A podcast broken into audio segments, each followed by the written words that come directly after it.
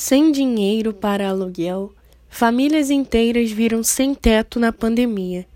Metalúrgico, músico, doméstica, atendente de fast food, despejados vão para praças e ocupações.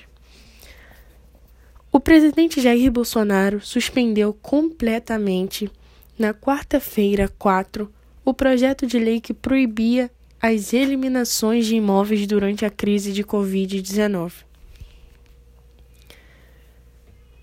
Aprovado no Senado e na Câmara, o texto proibia o despejo em imóveis urbanos até 31 de dezembro deste ano. Para o presidente, o projeto daria autorização para ocupantes de conduta irregulares de imóveis públicos que agem de má fé.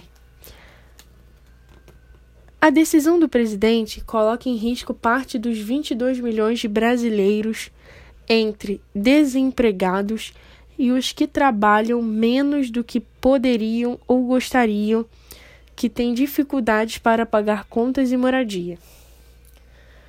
Metalúrgico, músico, doméstica, atendente de fast food, garçonete foram alguns dos profissionais que nessa crise gerada pela pandemia não conseguiram pagar aluguel e acabaram sendo despejados.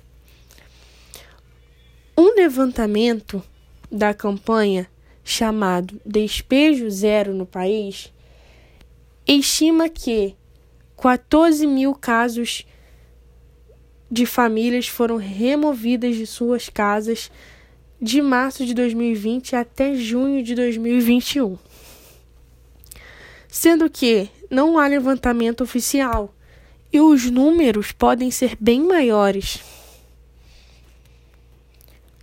Um grande exemplo que é citado é a Eliana de Jesus, de 43 anos, que mora na Travessa, próxima a de Bezerra, junto ao marido e seus quatro filhos. Ela afirma que nunca precisou morar na rua, que antes da crise trabalhava como diarista e ganhava 480 reais por mês, ou seja, 60 reais por limpeza.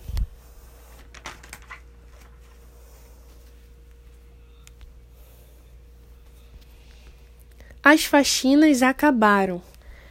E o serviço do marido,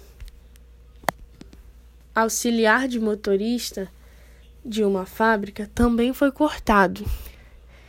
Ela afirma que não tinha mais condição e o aluguel custava 600 reais. Como este caso, estão quase 15 milhões de brasileiros. Segundo a última PNAD, Pesquisa Nacional por Amostra de Domicílio Contínua do IBGE, com dados sobre emprego e desemprego do trimestre, que foi encerrado em maio. A taxa de desemprego está em 14,6%, porém alguns comentadores estimam que a porcentagem possa ser maior. O IBGE considera desempregado só quem procurou emprego no período da pesquisa.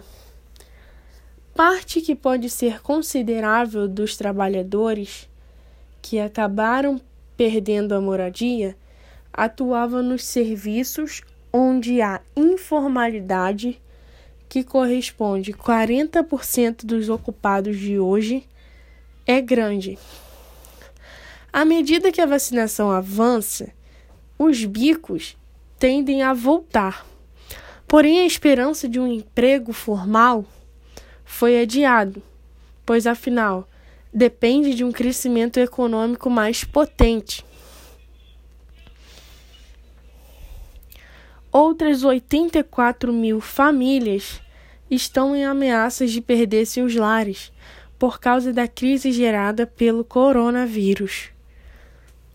A minha opinião sobre isso é que o presidente, nada mais e nada menos, pensou somente nele. Pois não tem cabimento ele simplesmente suspender o projeto de lei que não iria ajudar a população brasileira necessitada. Foram citados exemplos e porcentagens de pessoas sofrendo por desemprego e, mesmo assim, ele suspendeu esse projeto. É lamentável. É lamentável porque nessa folha de jornal é citado vários exemplos de várias pessoas que vêm sofrendo, porcentagens de pessoas desempregadas, pessoas que não têm simplesmente um pão para comer no seu café. E ele simplesmente suspende esse projeto que é aprovado pela Câmara e pelo Senado. E o levantamento da campanha estima que 14 mil famílias foram removidas, 14 mil famílias morando em ruas, e o presidente simplesmente suspende o projeto.